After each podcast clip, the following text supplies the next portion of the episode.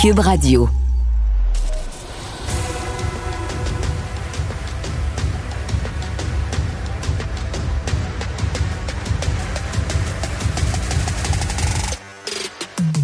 Rentable, fiable, innovant, innovant, innovant. Avec eux, ça risque de fluctuer. Mais soyez rassurés, vous serez en croissance sur le marché. Francis Gosselin. Philippe Richard Bertrand. Un duo qui prend pas ça pour du cash. Euh, bonjour et bienvenue dans ce nouvel épisode de Prends pas ça pour du cash avec Francis Gosselin et Philippe Richard Bertrand. Ça va bien, ça Philippe? va Euh, bien. Petite euh, revue expresso de l'actualité. Qu'est-ce qui a attiré ton attention dans les derniers jours? Euh, là, je te lance une balle courbe, mais Olivier Primo qui décide de fermer ses, pizzeria, ses- ses pizzerias ouais. après une, une série de, de- de- de- d'incendies criminels. C'est quand même bizarre. c'est, ça qui est arrivé quand Oui, même. oui, je, je sais. C'est- il- alors, finalement, il, il s'en va. Singulier personnage. Même, va, on va euh, dire. directement chez le syndic de faillite. Alors, c'est carrément une faillite. Ah là. ouais, ouais ben de- c'est, c'est plus, il y, a, pas- il y a plusieurs entreprises là, il, il est pas à la rue. Non, il n'est pas à la rue. Il n'est pas à la rue, mais ça, ça fait 4-5 projets qui marchent Ouais, ouais, moins ben, bien. écoute, mais, ben, euh, les, les entrepreneurs en série, comme on les appelle, ont tendance à faire des faillites. Effectivement. Euh, autre émission, là, je vois avec une petite rafale là, de, de choses que moi a retenu mon attention, mais euh, Nordvolt euh, qui essaie de négocier ses taxes municipales. Il devrait essayer de négocier ses taxes municipales. euh, Aïe, non? aïe, aïe, aïe, aïe, aïe, aïe. C'est c'est paye fair tes game. taxes. Ben ouais, en fait, c'est l'État québécois qui va payer on. ses taxes. Paye monde- tes taxes. Tout le monde essaie de Paye- négocier ses non, taxes non, non, municipales. non. Paye tes Euh, taxes. yeah, ben. Au moins, au moins. Ok. Garde-toi un petit gêne, Nordvolt, s'il vous plaît, avec notre argent. C'est de l'acharnement. Euh, autre chose, euh, Daniel Langlois.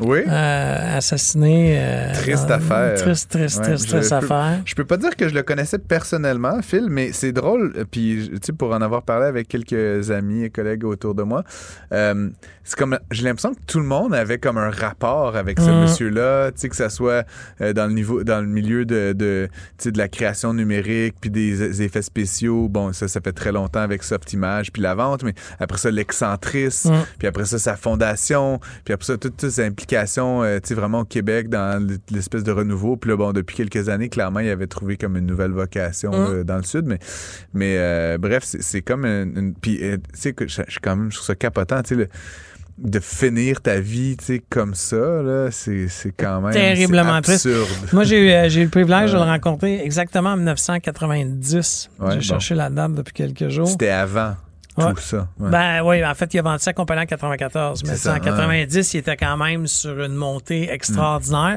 Euh, puis, tu sais, moi, j'ai parti ma première business en 98. Puis honnêtement, ça a été un élément déclencheur, cette rencontre-là. Je savais déjà que je pouvais pas avoir de boss dans la vie, mais de m'en aller à cette époque-là en technologie, c'est bien avant qu'ils vendent, là, tu sais. je suis pas- un peu ton boss, moi, dans ben, le tu sais, fond. ouais, c'est correct, ça. Euh, Aujourd'hui, je le comprends bien, mais en tout cas, extraordinaire, euh, tu sais, ce que- ce qu'il a créé.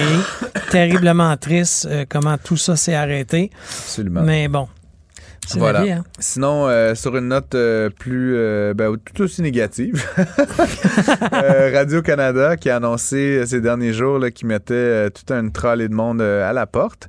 Euh, on parle de 800 postes, euh, en fait 200 postes qui étaient affichés, qui vont juste être désaffichés, puis 600 personnes qui sont effectivement à l'emploi, là, qui vont perdre leur job. À peu près moitié-moitié côté francophone et anglophone. Euh, J'en ai parlé souvent là, avec Mario Dumont cette semaine, euh, Philippe, mais honnêtement, moi, je comprends pas vraiment là, d'où ça vient tout ça. Euh, Madame Tate, là, la, la directrice euh, générale, euh, euh, répète à qui veut bien l'entendre qu'il faut faire une coupure de 125 millions de dollars dans le budget, mais ça correspond à rien. Je veux dire, c'est pas le gouvernement Trudeau qui a demandé ça. Elle évoque Non, en fait, des que. baisses publicitaires, mais je veux dire, je peux pas croire qu'ils ont perdu 100 millions de ventes publicitaires dans les derniers six mois. Là, tu comprends? Non, C'est non, qu'il- mais c'est- en fait, euh, je, je pense, je suis d'accord avec toi. Moi aussi, j'en ai parlé. As-tu vu les états financiers, c'est- euh, ridicule. Tu sais, sur un budget de 1,2 milliard, là, c'est Ouais. 1,280. Ouais, ouais, c'est même plus que ça, je 1,208. Non, non. qui est donné par le Le gouvernement, gouvernement, mais sans les plus, revenus, ouais, non, sans les 1,5, là, en mais tout, mais là, qui ouais. lui aurait donné. Ouais. Après ça, quand tu regardes euh, la décroissance en ce moment du, du- de la, de la publicité, des commandites, des missions, etc., provient nettement du, reste du Canada. C'est Ouais. pas ce qui se passe au Québec, mais on fait des coupures 50-50. Alors, les gens ont raison d'être fâchés. Par contre, comme j'ai dit à... Tu, tu veux dire, toi, sur l'aspect français-anglais, ouais, tu non, non, ça fâché, fait ah non, non, mais- ben, parce Moi, que- je regarde ça de froidement business-wise, là. Non, sais, mais je- business je sais wise, mais, mais admettons que ton marché. le point en l'air plus non, non, moi, ben, écoute, je suis pas. Admettons là, ton marché. Ce que les chiffres nous donnent, c'est que Ouais. le marché publicitaire au Québec, oui, est en décroissance, il- mais beaucoup il moins. résiste. Beaucoup moins que Ouais. dans le reste du Canada. Pourquoi couper à 50-50? Euh, Ouais, ben euh, c'est, une décision euh, éditoriale. Puis je pense que, tu sais, moi, j'ai, une petite- théorie quand même, Philippe. Je, je veux bien euh, qu'on, soit triste, là, et c'est, effectivement le cas de l'être, mais en même temps, le timing est, est intéressant avec l'annonce de Google, le 100 millions, euh, le ministre Lacombe au Québec qui a dit qu'il fallait pas que Radio-Canada en aille, puis des pressions qui étaient faites sur la ministre Saint-Onge à Ottawa, puis finalement, ah, Radio-Canada a pas d'argent, on coupe des journalistes, ah, tu sais. Fait que le 100 millions de Google, il va aller où, tu penses? Tu sais, fait que, pour moi, il y a une petite game euh, de, de, de, de, de- comme d'apparence, là. Puis, tu sais, à- à que- quelques jours après que TVA ait annoncé euh, 547 licenciements, euh, qu'on. qu'on- Mais moi, qu'on- je pense que c'est le temps de, de recadrer le, le, le, le, Ouais. le- le- mandat de l'autre affaire, je Radio-Canada sais pas si tu as vu, Phil, mais apparemment, malgré ça, les cadres dirigeants de Radio-Canada vont avoir leur bonus cette année. Ben, en parce que- 2022, good c'est- job. en, en 2022, ça a coûté 16 millions. OK. Ouais. Euh, euh, ça a coûté 16 millions. On a un extrait là, de ça, là, on va écouter, là, mais 16 I'm millions en just, 2022. just curious about something. I, I'm going to presume no bonuses this year. I mean, the Canadian Taxpayer Federation said a Freedom of Information request showed 16 million were paid in bonuses in 2022. Can we establish that that is not happening this year? We- It's too early to say where we are for, th- for this year. We'll be looking at that uh, like we do all our uh line items in the coming months. so there's a there's a chance bonuses could still happen at a time when jobs are being cut. I, again, I, I'm not going to comment on something that hasn't been discussed at this point. so. C'est c'est complètement ridicule parce que quand, tout comme tu sais, que quand tu fais un budget annuel, tu prévisionnes. Ben là, attends, tu Phil, je fait vais tes juste- prévisions juste de bonus. faire la, là. la sé- séquence logique, OK? OK, dans le futur, ils veulent nous manquer 125 millions de dollars, donc je vais faire des coupures de 800 postes immédiatement, mais 16 millions de dollars de bonus payables genre dans trois semaines, ça, ça a pas été discuté. mais, C'est ça. mais dans- sur quelle f- fucking Ça, planète tu vis, madame? Je, comme, c'est, comme incompréhensible. Puis je veux dire, ça montre comment y a ta- la langue de bois autour de cette décision-là est, est terrible. Puis, tu sais, honnêtement, moi, j'ai quand même, je je veux pas casser du sucre sur le dos de Radio-Canada. J'écoute Radio-Canada. J'aime, je trouve qu'ils font un bon travail. Euh, c'est juste comme cette espèce d'idée que c'est quand même un diffuseur public, Phil, qui rend moins de compte qu'une entreprise cotée en bourse. C'est comme Simonac, c'est l'argent des, des contribuables. contribuables. Tu devrais, de manière totalement transparente, avoir des états financiers trimestriels, euh, tu sais, être redevable de tes décisions, surtout quand ça concerne cette source d'information privilégiée dans notre société à ce moment-ci. Bref, fait que je, je, je, je me pompe un petit peu, mais euh, ça reste pour moi quand même une histoire là, abracadabrante. Euh, Puis Madame Tate, honnêtement, elle a perdu des plumes. Je, me demandais si elle était pas allée à la Dominique Olivier University, là, de donner des bonus au, au cadre de la ville en nous disant ah c'est difficile là, le budget de la Ah, ville cette année. Ben, ben, même le gouvernement du Québec a fait ça. Ils se sont Ouais, une belle augmentation de sérieusement, c'est- Gardez-vous c'est- une ouais. petite gêne, Voilà. s'il vous plaît. Euh, Martin-Luc Archambault, un, un ami à toi, peut-être? Non, en Euh, fait, non? euh, je, je le connais simplement parce que quand j'ai écrit un livre il y a quelques années, on l'a interviewé dans le livre.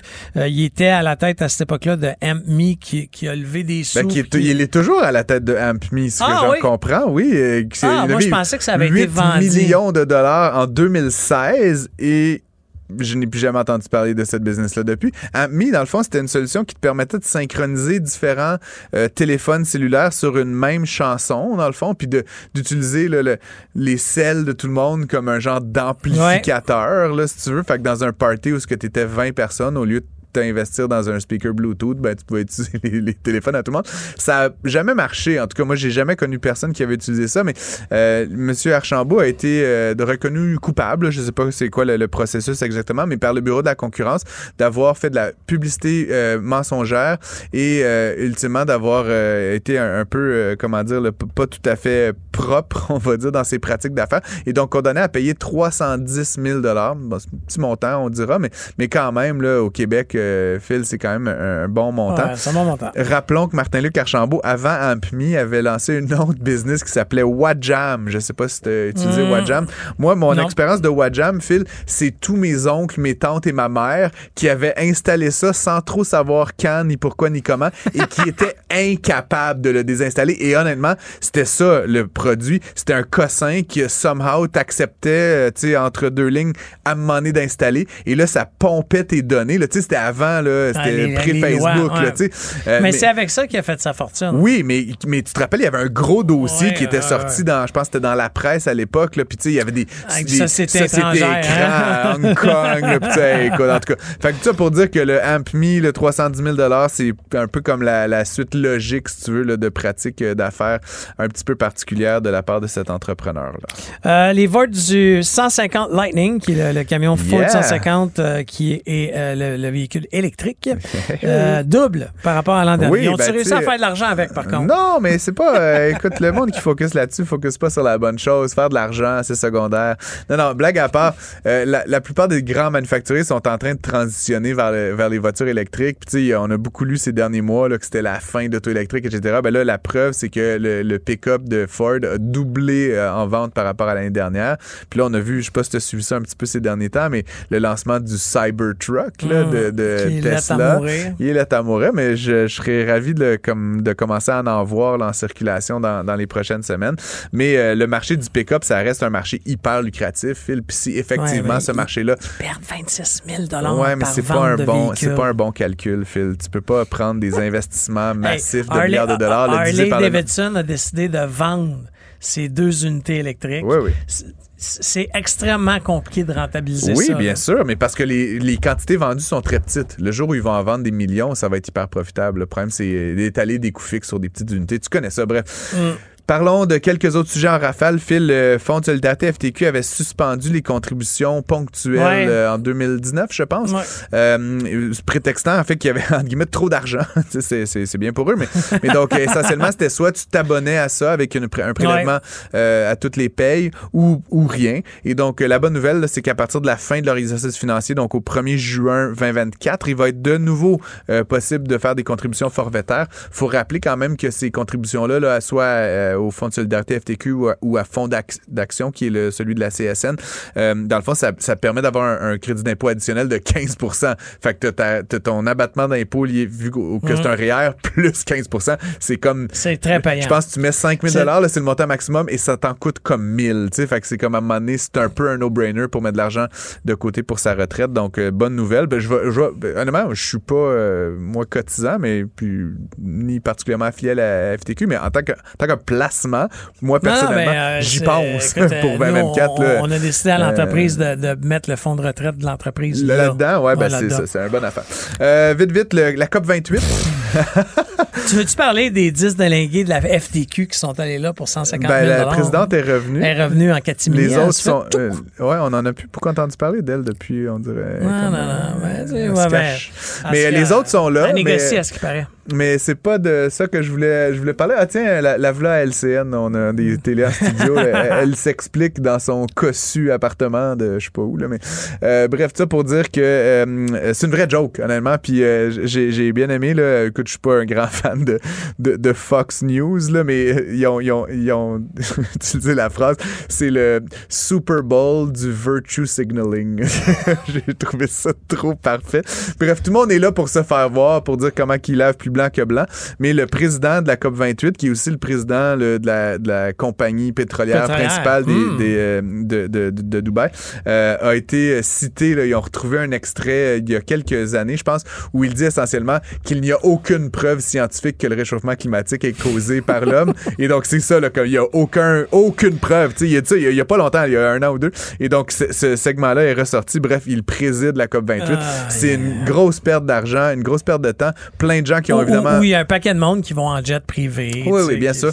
Mais par-delà ça, comme je dis, moi, je suis pas contre cette idée des COP, mais l'idée que ça soit à Dubaï, présidé par un président de- de- d'entreprise pétrolière, c'est un peu particulier. Puis ce que j'ai cru comprendre, j'écoute euh, tous les matins le podcast là, du New York Times et tout ça, c'est qu'en fait, autour de la COP28 actuellement, il y a plein d'entreprises pétrolières qui se sont invitées, là, genre, puis qui font des deals pour se vendre du pétrole, puis du charbon, puis ça, parce que tant qu'à avoir tout le monde du pétrole, Ben ouais, là, tout on, on va faire des petites transactions. Champagne, euh, voilà. caviar et pétrole.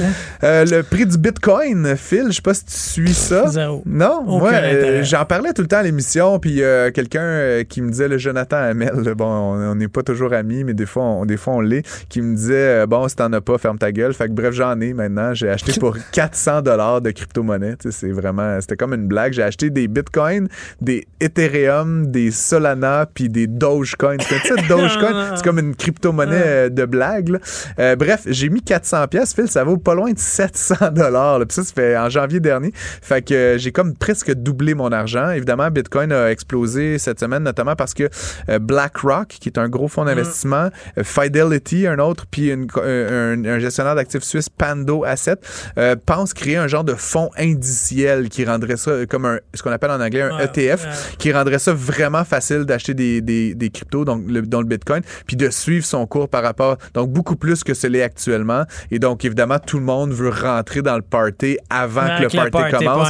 Euh, écoute, je pense peut-être mettre un autre 100 pièces. Écoute, je pense à ça. Là. Je me dis que c'est Bonne peut-être pas Noël. fini. Bref, le Bitcoin a clôturé là, à 42, presque 42 000, alors qu'il avait chuté à 16 000 dollars US là, euh, en, en- en fin d'année dernière. Donc, c'est quand même tout un rallye. Et, euh, et voilà, donc c'était notre revue Ouais, d'actualité euh, Bonne et moins bonne nouvelle de cette semaine. On vous retrouve très bientôt dans un nouveau segment. L'émission Prends pas ça pour du cash est aussi un balado.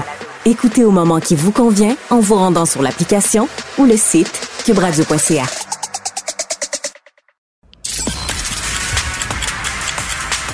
Si le temps c'est de l'argent, il faut l'investir là où il y a de la valeur.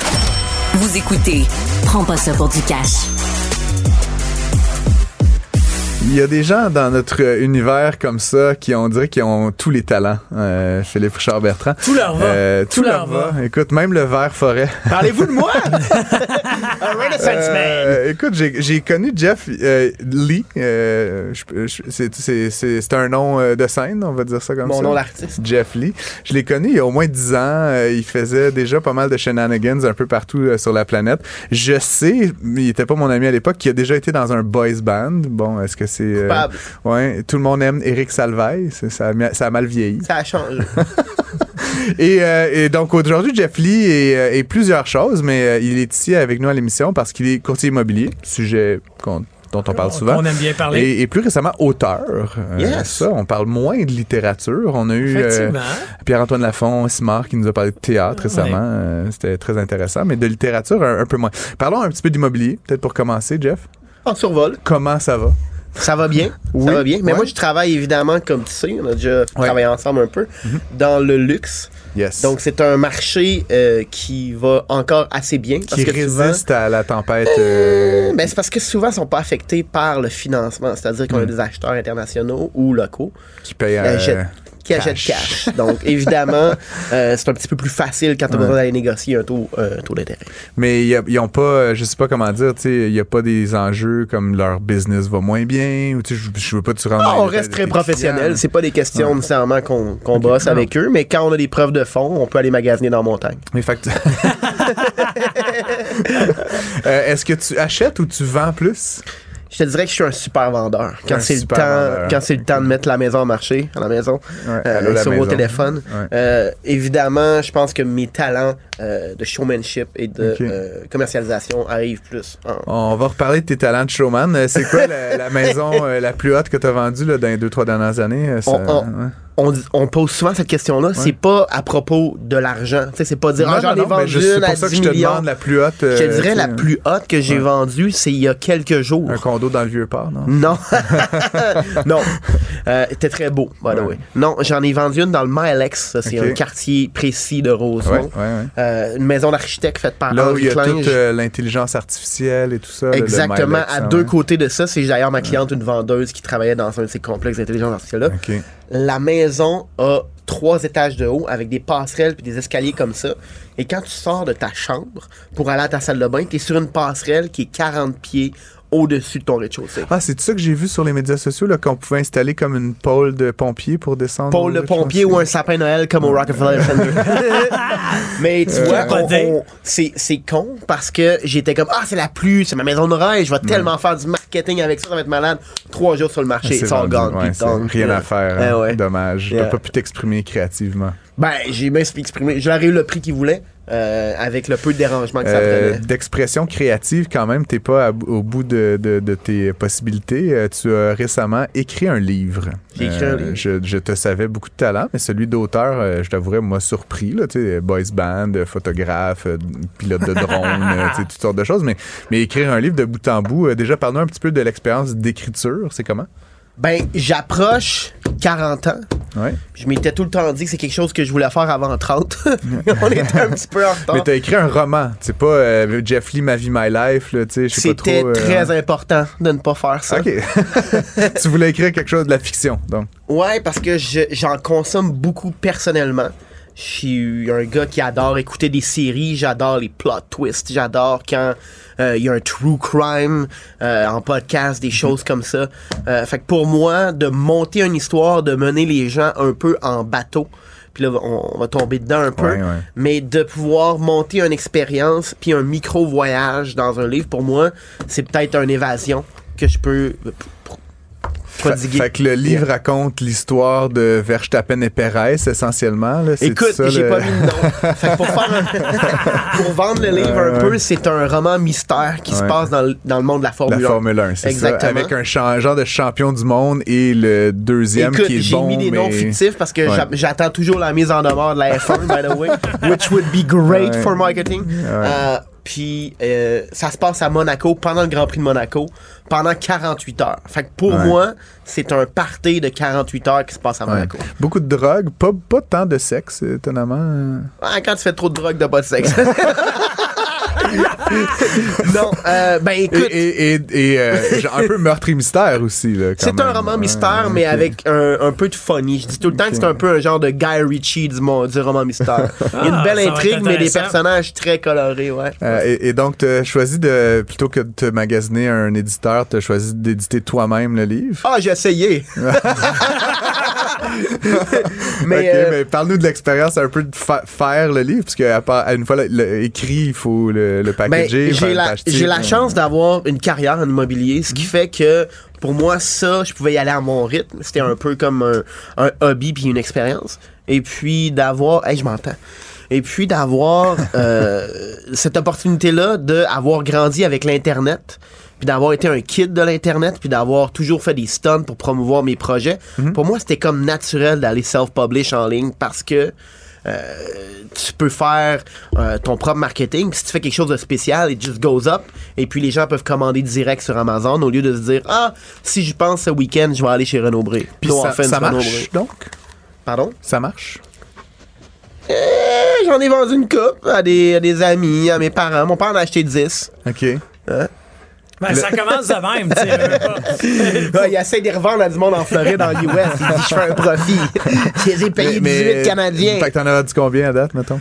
Je te dirais que j'en ai vendu à peu près. J'ai pas eu les nouveaux chiffres cette semaine, mais j'étais rendu à peu près à 500. OK. Fait que, mais tu dis que t'as pas eu les nouveaux chiffres. Comment ça fonctionne? C'est, c'est Amazon qui, qui imprime le livre? Qui, c'est, c'est- Là, c'est- tu veux tomber dans les. Là, Ben tu veux ouais, tomber là, dans les je- on- details. C'est une business de, c'est une émission de business. Fait que, Yep. euh, euh, comment ça marche concrètement? Si tu cliques où? Euh, Moi, je veux faire ça demain matin. Là, c'est-tu bien Écoute, compliqué? je t'encourage Euh, fortement. Comment ça fonctionne, c'est qu'Amazon a tout son service de self-publishing. OK. C'est pas, t'as pas inventé ça. euh, Vraiment truc, pas. là. La machine est très bien rodée. Si on regarde les, euh, je sais pas, les auteurs qui sont publiés eux-mêmes, Mhm. euh, les fameux de ce monde, les Ryan Holiday, that kind of people. Mhm. euh, tu sais, tout le dashboard est fait pour ce que tu puisses uploader ton, tu puisses uploader ton propre document, qu'on puisse faire les annotations avec ton designer and so on. Quand tu es prêt, tu reviews le produit, tu peux l'envoyer.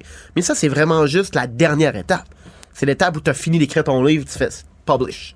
Et puis là, ça part dans le système. Mais j'ai aussi utilisé des outils modernes pour le rédiger en amont. OK. Raconte-moi ça. Ben, je prends beaucoup de marches. Des longues marches introspectives au parc Jarry. Et puis, euh, Le gars, il écrit un livre sur la Formule 1 à Monaco après Faut que ça aille vite. au Faut que ça aille vite. J'adore ça. Et donc, au parc Jarry, j'utilise mes écouteurs et puis euh, un, un app qui s'appelle ouais, qui s'appelle Google Keep. Fait que j'utilise le euh, speech to text. Et puis, toutes les idées que j'ai quand je me réveille la nuit, quand je travaille à mon bureau, quand je suis dans mon char, je fais juste les rentrer en parlant Wow. dans mon téléphone. Puis après ça, quand c'est le temps, chaque matin d'écrire le livre, I sit down.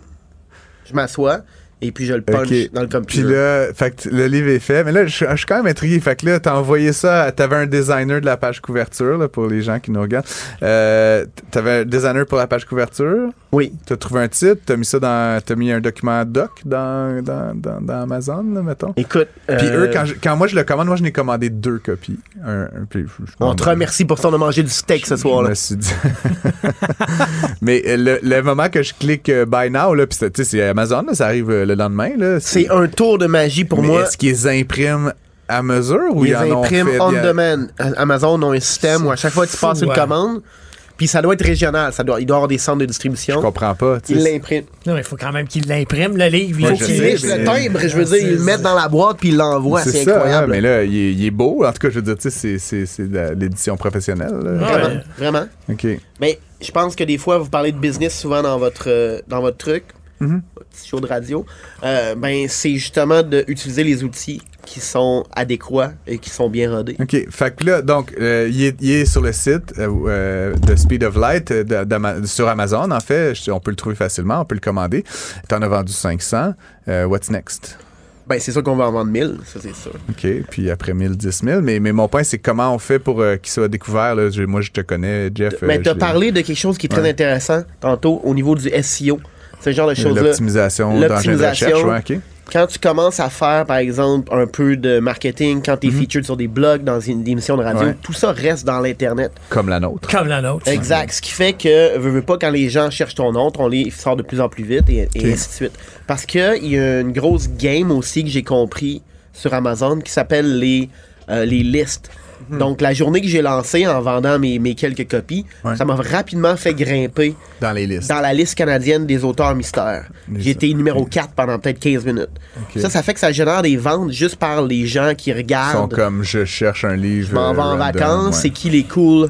Ce mois-ci qui sont sortis. and so on. Le modèle économique en arrière, c'est quoi? tu sais, Dans le sens qu'il est vendu 18$, piastres, mais à toi, là, tu sais, je- parce que tu sais, le- moi je connais bien que j'en ai publié un livre, là, mais Ouais. avec un distributeur. Combien t'en as vendu? Moi j'en ai vendu 2500. That's it, c'est le record à battre, c'est là que je suis rendu. I just want to do better than you, pal. Mais tu sais, de- du 2000, admettons que mon livre se vendait 19,99. Oui. La- le, le- moi, ce qui me revenait, là, 50 cents. c'était 2 piastres. Ouais. Ben, Parce que tu sais, t'as le distributeur, t'as l'éditeur. Tu vendais combien? 20 20 puis il me restait 2 10 piastres. toi? ben, c'est comme quand j'ai ma paye, tout le monde en prend un peu. Euh, comment ça fonctionne, c'est qu'il y a vraiment une calculatrice euh, sur le site d'Amazon, dans la section publishing, où tu dis à quel prix moi je veux le vendre, puis combien la royauté va te revenir. Donc, sur un, un, 18,99, un paperback ouais. comme ça que tu vends 18 il te revient environ 6 C'est- c'est pas mal mais, mais tu Mais fais l'excédent. C'est terrible, tu sais, parce que là, puis là, je lève mon chapeau à tous mes amis tu sais, de l'Association na- nationale des éditeurs de livres. Là, comme... Oh, non, non, mais c'est hardcore. Là, je veux dire, tu sais, toi, tu me parles d'un truc que t'as passé par les canaux, disons, Ouais, traditionnels. tu sais, là, traditionnel, et- ils m'ont envoyé et au toi salon que- du livre, ils m'ont envoyé, j'en ai tu dépensé de, 10%, de l'argent. Mais c'est un peu ça aussi, Ouais. c'est que vu que c'est plus streamlined un peu, c'est plus euh, épuré comme processus, il y a mais, moins de mais gens à dans ton payer. 90%, l'éditeur a fait de la publicité. il a- Exact. Non, ben, zéro. ben, je veux dire, C'est il- ça, c'est ça la problème. Non, ben oui, tu c'est Tu un- C'est a mais ça n'a pas été, ça a pas été énorme, là. OK, je comprends. Mais il en a imprimé 2500, puis là, tu sais, lui, il l'a mis t'es out of sur des print, camions. Philippe Richard-Bertrand? Je sais pas. Mais t'es as toutes vendues? Ouais, j'ai tout vendu. Fait que t'es out of print. t'es- Ben, tu sais, moi, en d'autres Mais mots. question pour toi, donc si t'en veux des nouveaux, là Moi, je on peux appelle plus. ça deuxième édition, troisième édition, Ouais, je vais mais- sur eBay pour acheter un usager, tu comprends? Moi si t'en veux d'autres, Ouais, on les print ça, on c'est demand. ça, c'est Fait que ça. pour l'instant, moi j'ai puis un peu comme en start-up, moi j'appelle ça mon MVP. C'est la version 1. Mes amis sont en train de le lire, mes parents sont en train de le lire. S'il y a des trucs qui accrochent, il y a un personnage qui est toxique dans ces genres de choses-là qui peuvent arriver, je peux facilement aller faire une V2. Ouais, changer le PDF, on continue à les imprimer sur demande, personne ne sait. Fait que pour moi, ce modèle-là est très, très, très agile. Tu peux avoir trois versions du livre qui portent le même titre. Puis on- à la page 48, le, le- Ça, c'est la version de moins, février. ça, c'est la version de. Puis au niveau des royautés, j'ai dit 18, mais si j'avais vendu le, le livre 24 canadien, par Ouais. exemple, tout l'excédent irait dans mes poches. Dans le fond, tout ce que tu payes, c'est leur cost, Ah ouais. puis leur, Plus. leur, leur distribution, whatever. Mais à la fin, l'excédent, si je le vends 30$, piastres, je vais faire genre 18$ piastres du livre, mais personne ne va l'acheter. Mon Dieu. Fait que c'est quoi ton espoir, là? Tu disais les nombres de ventes, etc., mais est-ce que tu souhaites être découvert par un par euh, Harper Lee ou euh, Penguin Random House puis devenir genre euh, un, super euh, auteur? Est-ce, qu'il y a un, est-ce qu'il y a un volume 2? Moi, je, personnellement, je suis très preneur. Ben, la, démarche, la démarche, pour être sérieux, les gars, c'était très personnel au début, dans le sens que j'ai toujours écrit, je faisais de la pub avant, maintenant de l'immobilier, j'ai toujours écrit pour vendre Hmm. des produits, alors que pour une fois, le produit, c'est l'écriture. Fait que pour moi, c'était cool de faire tout le processus, au lieu d'écrire juste un statut Facebook de 16 mots, de faire rire mes amis, je me suis dit, est-ce que je peux prendre cette énergie-là, cet humour-là, ce ton-là, puis d'en faire une histoire qui se tient. Puis après, pouvoir plugger tous mes one-liners que je trouve drôles dans le narratif au complet. Mais pour moi, c'était vraiment un exercice de savoir c'est quoi cette courbe narrative-là, comment je peux construire cet univers-là, puis d'en faire un produit fini d'environ 40 000 mots. Maintenant, j'aime beaucoup ce que j'ai fait là. Et puis, évidemment, j'ai des idées pour un deuxième livre qui sera pas sur la F1. Ah non. Non, non, non. Parce que tu sais qu'après Monaco, c'est l'Espagne, Barcelone, il y a beaucoup de choses à faire. Beaucoup de choses. Les drogues sont légales les- les là-bas. drogues. It's all good. Ouais, ça, Et ça, après- fête, ça fête pas mal plus en Espagne. Et après l'Espagne, pour le, le troisième livre de, ta- de ta... De ta Trilogie. de Toi, ta tu veux une série, c'est ça? euh, C'est au Canada. Mhm. Tu c'est dans l'ordre des Grands Prix. Fait que ça serait parfait. Tu fais lander ça ici, Plateau Mont-Royal. Il finit par s'acheter un condo Non. dans le Milex vendu Non. par Jeff Lee. tu fais un petit caméo dans ton propre livre. Ouais. Euh, Jeff Lee, t'es courtier immobilier, auteur. Merci beaucoup d'avoir Ah, été avec nous à l'émission. Ouais, fait c'était les- Euh, On invite les gens. Ouais, vas-y, Ah, on The Speed Ah, of Light. attendez. Hop, The Speed of Light sur Amazon. Et, Yes. nulle part ailleurs. en Exact. fait. Wow. Désolé. Beau modèle d'affaires en plus. L'émission Prends pas ça pour du cash est aussi un balado. Écoutez au moment qui vous convient en vous rendant sur l'application ou le site cubradio.ca. Un taux d'intérêt très élevé qui défie toute la concurrence du marché. Avec Francis Gosselin et Philippe Richard Bertrand. Prends pas ça pour du cash. On est rendu à notre segment euh, de- de- d'entrevue. On a un entrepreneur avec nous, euh, euh, comme plusieurs d'entre vous savez, sachez, excusez-moi. Savez. Savez, ouais, c'est ça. Euh, le tofu gagne en popularité partout au Québec, OK? Même moi, là, qui est pas végétarien, j'en mange. J'essaie d'alterner. Même toi? Oui, même moi, Mon qui Dieu. est un carnivore total, je mange du C'est tofu. de la viande, du tofu? Ouais, tout comme, c'est de la viande végétarienne. Euh, mais pour cette entreprise-là qui s'appelle Unisoya, c'est un amour avec le tofu qui c'est depuis 1986. C'est une entreprise familiale depuis sa fondation. C'est eux qui font ça de A à Z. C'est-tu du tofu vieilli? Ah, il va tout En- nous parler en de ça. là. Mais c'est euh, une, une production qui est à Saint-Isidore de la Prairie en Montérégie. Euh, c'est plus de, plus de 8 millions de livres de tofu euh, qui sont produits à chaque année par cette entreprise-là. On a Mathieu Beaulieu avec nous autres qui est un des copropriétaires. Salut Mathieu. Bonjour les gars, ça va bien? Très bien. Hey, explique-nous donc euh, comment que ça a débuté là, cette aventure-là dans le tofu euh, pour ta famille?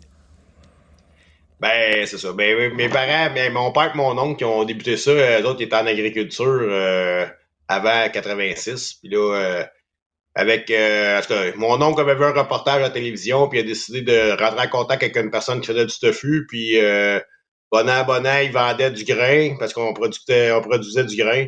Puis euh, après ça, euh, ils ont acheté la compagnie du monsieur en 86, mais c'était vraiment artisanal. Le monsieur faisait ça dans une- un petit garage.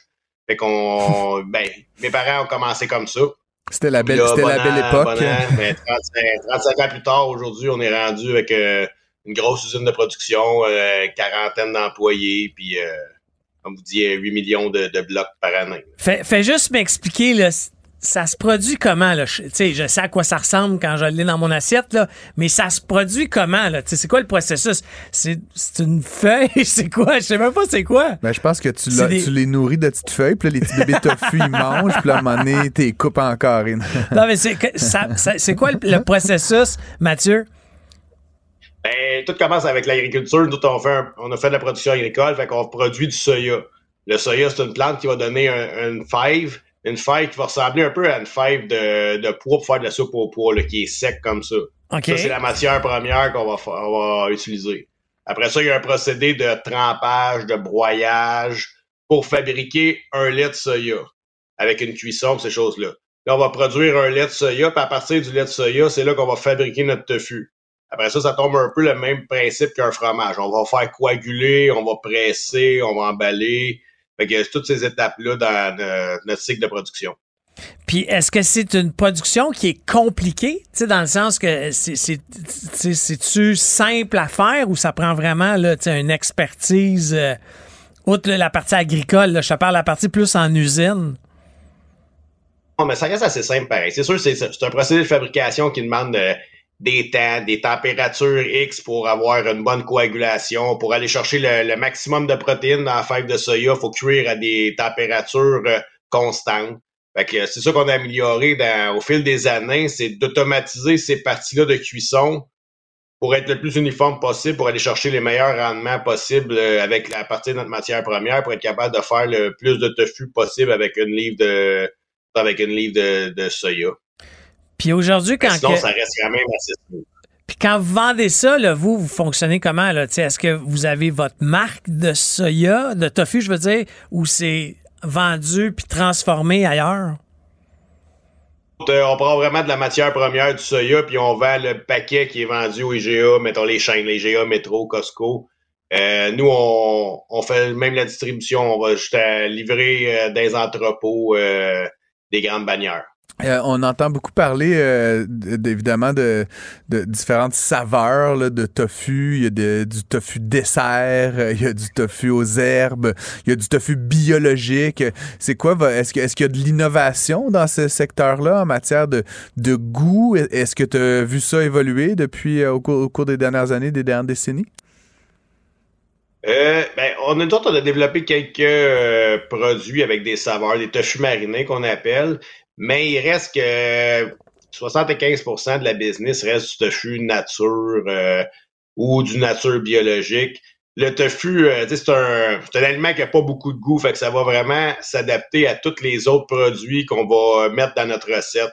Fait que ça vient un élément, un, aliment complémentaire qui va euh, rehausser le taux en protéines, ces choses-là. Mais le monde le cuisine beaucoup le nature, puis il l'adapte beaucoup à leurs recettes qu'ils vont faire. Fait qu'il n'y a pas, pas beaucoup de nouveaux produits. Parce que, mettons, tu fais un tofu avec un gros épice, mais bien souvent, qui va goûter beaucoup, mais bien souvent, le monde va, le faire dans leurs recettes. Fait que tant qu'acheter un tofu déjà avec euh, des saveurs, mais ils le mettent déjà dans leurs recettes. Euh, ben, moi, je dois vous avouer, je vais vous faire une confidence. Là. Je sors du, du garde-robe ce soir. Je, souvent, je fais des recettes, OK? Je fais de la sauce à spag avec du tofu, puis je le dis pas à mes gars. Puis jamais, jamais. Quel père indigne. Jamais ils m'ont dit Hey dad, c'est pas de la viande. Quelqu'un appelle la police.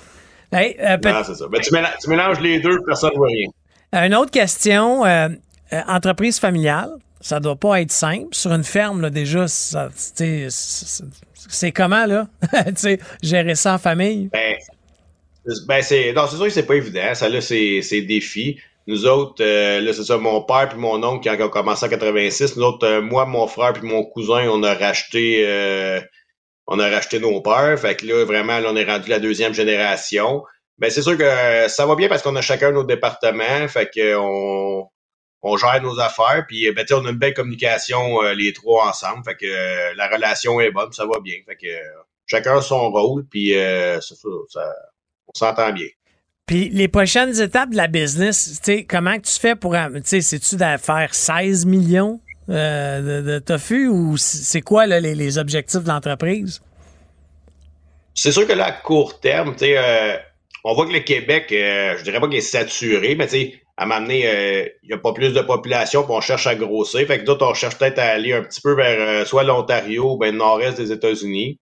ça, c'est quelque chose qu'on aimerait bien développer. Mais on veut rester prudent parce que l'exportation aux États-Unis, ça peut être bon comme ça peut être dangereux parce que vu que c'est tellement, ils ont tellement une grosse population que on veut pas tout envoyer notre production aux États-Unis, on veut garder notre marché au Québec.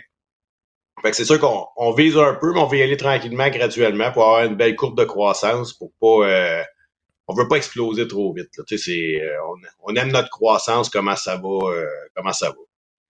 Euh, aussi, on, a dans nos têtes, en tout cas, moi, j'ai comme l'impression que quand tu travailles dans une, ferme, là, tu commences genre au coq le matin, là, à 3 heures du matin. tu finis. C'est encore de même ou c'est juste des films? Euh, ben, on l'a vécu longtemps. Là. Euh, en 2020, on a fait un investissement dans un nouveau bâtiment. Euh, on a comme triplé notre grandeur de superficie pour, faire de la production. On a rajouté une deuxième ligne de production. On s'est acheté, on s'est bâti une qualité de vie un peu, nous autres, puis les employés aussi, qu'on a amélioré les conditions de travail. sais, on est rendu dans un environnement climatisé, euh, c'est grand, c'est lumineux, il y a de l'espace, on a isolé le bruit. Euh, c'est sûr qu'avant ça, oui, on faisait du 6 à 6, 6 7 jours par semaine. Euh, quand on arrivait dans les grosses périodes en janvier, février, mars, là, c'est des grosses périodes de l'année. Ben, c'était 7 jours semaine, de 6 heures, de 6 à 6. Fait que là, à m'amener au trésor tétanin, fait qu'on a décidé d'investir pour euh, se donner une qualité de vie euh, surtout. Tu parles de, de, de, de, qualité de vie, tu parles d'employés. C'est-tu dur de recruter dans ce secteur d'activité-là? On entend partout qu'il y a des besoins criants, mais en agriculture, c'est difficile de trouver des travailleurs qui veulent? Parce que c'est un travail qui doit être quand même dur. C'est difficile, non? Ben, euh, où est-ce qu'on fabrique le tofu, c'est plus une manufacture de tofu, ces choses-là. Nous autres, mon frère, mon, cousin, on a comme les terres, c'est une autre compagnie. Mais côté euh, dans l'entreprise chez une Soya, oui, c'est assez dur de trouver parce que c'est de la job journalière. C'est de des fois c'est routinier, euh, ça peut être routinier. Mais on vient à bout de, de garder notre monde. Actuellement, on a tout notre monde, on est chanceux. Là, on, fait que là-dessus, ça va quand même bien. Je te dirais que là, quand on a déménager dans la nouvelle, euh, nouvelle bâtisse, nouvelle usine. Là, on a eu un, an qu'on a eu de la difficulté à trouver du monde, à garder le monde. Il y a beaucoup de monde qui viennent, ils essayent, ils repartent, ils essayent, ils repartent. Fait que là, à un moment donné, c'est de trouver une stabilité là-dedans, mais actuellement, on est chanceux, ça va bien. Est-ce que euh, tu penses que le, le ralentissement économique ou le genre de récession-ish qu'on s'apprête à vivre, est-ce que ça a un impact? Est-ce que le tofu, c'est un bien de luxe ou c'est un bien plus de refuge? Non, mais ça reste pareil. Le tofu, le tofu c'est une euh, protéine qui est pas chère. c'est pas euh, cher, hein? Fait que ça se pourrait que, ça se pourrait que le tofu explose. C'est pas cher. C'est sûr que la récession, des fois, on dit souvent le monde, le seul Oh. L'alimentation, c'est l'épicerie. Fait que c'est des fois, c'est là que les gens vont aller couper. Euh, on espère que non, ça touchera pas trop euh, notre secteur, le tofu. On entend parler certaines euh, certaines lignes de produits que ça commence à être difficile, des produits de luxe. Là. Le monde coupe un peu là-dessus pour plus alimentation. Mais je suis un peu d'accord avec ce que mon, mon partenaire euh, Francis disait. Ça va peut-être devenir une valeur refuge. Tu sais, avec le prix du steak, le prix de bain, tu sais, le steak un qui est rendu, bon steak de tofu. Je, suis d'accord, c'est pas la même affaire. mais, mais, mais, admettons que tu fais une sauce, sauce à spag, de mettre du tofu ou de la viande hachée ou de la viande hachée. Absolument. Moi, écoute, je blague pas là, avec ma blonde. Tu sais, on n'est pas pas obsédé, mais on essaie de manger moins de viande, là, sans être végétarien. Puis honnêtement, le tofu, c'est comme go-to. Moi, à chaque semaine, on, a au ah, moins deux recettes qui, sont là-dessus. Mais euh, c'est méconnu, malgré que, tu sais, euh, puis c'est le fun, je suis content de, de C'est un peu associé, puis je veux dire, je, je suis pas, c'est pas moi qui dis ça, là, mais j'ai l'impression que c'est un peu associé, genre grano, euh, tu sais, tree hugger, tu sais, un peu... Ben, c'est les préjugés qu'on a combattus dans les 15 dernières années, c'est un peu ça. Aujourd'hui, le, la génération, moi j'ai 40 ans, euh, on est élevé là-dedans. Euh, je dis tout le temps, le monde, il mange du bœuf, il mange du pâte, il mange du poisson, il mange du tofu. Euh, tu sais, c'est une alimentation variée. La génération, euh, je dirais mes parents qui ont peut-être 70 ans, les autres qui ont été élevés, euh, c'était du steak, des patates, puis euh, c'était ça. Aujourd'hui, le monde, je pense que l'alimentation est plus variée, fait que ça nous donne une chance, puis on essaie de aussi, on essaye que le monde, que le tofu soit pas juste associé aux végétariens ou aux véganes, que ça soit une alimentation pour tout le monde. Tofu. Tellement de remplacement pour la Tofu, blé d'Inde, patate. C'est ça? Ça va être nouvelle, la nouvelle affaire. Dans la petite vie version 2023. Hey, mais Mathieu, euh, c'est super intéressant. Si, admettons, les auditeurs veulent savoir, c'est quoi la marque euh, en épicerie là, qui vous appartient à vous? Unisoya. Ah, c'est Unisoya, c'est ok, c'est Unisoya. Ah, si on achète du Unisoya, on sait que c'est fait euh, dans la région de, Mont, de la Montérégie de Montréal, euh, la grande région, pas loin de Châteauguay que tu me disais tantôt. Ben merci d'avoir accepté notre invitation. Apprends pas ça pour du cash, c'est vraiment intéressant. Puis euh, bonne chance, euh, entreprise familiale en croissance, on aime ça entendre ça. Ben, ça fait plaisir. Merci beaucoup à vous. Ne ratez plus rien. Cette émission est aussi disponible en balado sur l'application ou en ligne au cuberadio.ca. Cube Radio.